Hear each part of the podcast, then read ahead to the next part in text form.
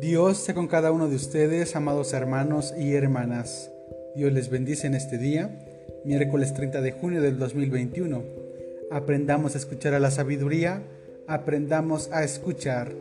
Hoy daremos lectura al capítulo 17 del libro de Proverbios, de los versículos 15 al 23, que titulan Proverbios de Salomón, en esta versión, la palabra de Dios para todos. Y dice de la siguiente manera, Dos cosas detesta el Señor, que se castigue al inocente y que se perdone al culpable. ¿De qué le sirve al bruto tener dinero? ¿Es que acaso puede comprar sabiduría faltándole cerebro? El amigo siempre lo estima a uno, en tiempos difíciles es como un hermano. Solo el torpe se compromete a ser fiador de las deudas de otro. Al que le gusta discutir, le gusta pelear. El que tira la casa por la ventana, pronto se va a arruinar. El de mente corrompida jamás prosperará. El de lengua mentirosa se meterá en problemas. Engendrar un hijo bruto es acarrearse tristeza. Ser el papá de un tonto no es ninguna alegría. La alegría es como una buena medicina, pero el desánimo es como una enfermedad. El perverso acepta sobornos para corromper la justicia.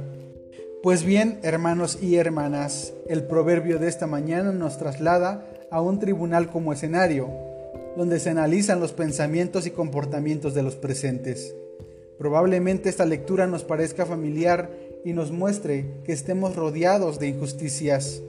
El proverbio tiene un doble propósito, denunciar y que de esta manera podamos ser críticos con nuestra ética y moral y poder anunciar que así como hay injusticias en el mundo, también puede haber justicia y esta vendrá de parte de Dios. El tema central, como podemos ver, es la injusticia que hay en la humanidad tanto de aquellos que absuelven a los culpables y condenan a los inocentes, y aquellos que aceptan sobornos para torcer un juicio. No podemos ser partícipes de la injusticia, no podemos solapar aquello que esclaviza, denigra o vulnera a los más pequeños. El poder y la ambición han hecho que las personas pierdan su rumbo. Estos han provocado que guerras se promuevan, que se validen genocidios, que continúen la discriminación, el machismo, entre otras cosas semejantes a estas. No podemos centrar nuestra mirada en aquello que nos aleja del amor y la justicia de Dios. Muchas veces nuestro sistema de justicia no es honesto. Escuchamos muchos casos donde se buscan chivos expiatorios para poder perdonar a los verdaderos culpables. Pero mientras que inocentes sufren encerrados, los culpables continúan obrando con malicia y crueldad. No podemos callarnos ante tales injusticias que se presentan en todos nuestros alrededores.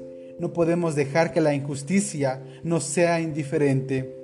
El proverbio nos recuerda que son tan culpables los que cometen delitos como aquellos que les han llegado al precio. Los han comprado para declarar a favor de lo injusto, y esto no le agrada a Dios pero que sean prácticas comunes en nuestro país y en nuestro alrededor no quiere decir que está bien. Más bien tenemos una tarea profética para denunciar la injusticia y el pecado y poder anunciar la justicia y la verdad de Dios.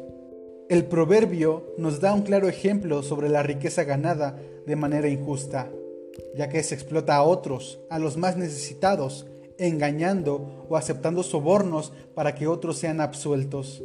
Desde la perspectiva cristiana, no podemos justificar el odio, la corrupción y los engaños. Estos son contrarios al ejemplo de ministerio de vida que nos compartió Jesús aquí en la tierra. Jesús, siendo inocente, fue crucificado. Nos muestra que aunque en el mundo hay maldad, la verdad siempre resurgirá para mostrar esperanza. A Jesús lo crucificaron para silenciarlo, pero en el momento que fue levantado por su Padre, también fueron levantados todos aquellos que están del lado de la verdad, de la justicia y de la paz.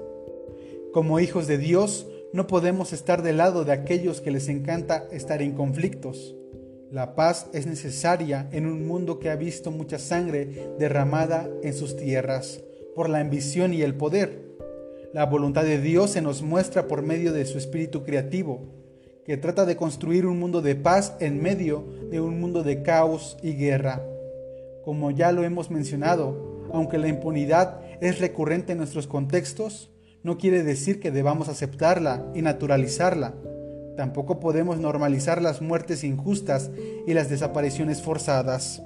Tenemos una tarea con este proverbio, y es actuar en dos ejes, orando y alimentando nuestro espíritu y obrando a favor del reino de Dios y su justicia. Que nuestro Dios nos utilice como herramientas para poder traer paz a este mundo. Que Dios nos bendiga, amados hermanos y hermanas. Bendiciones.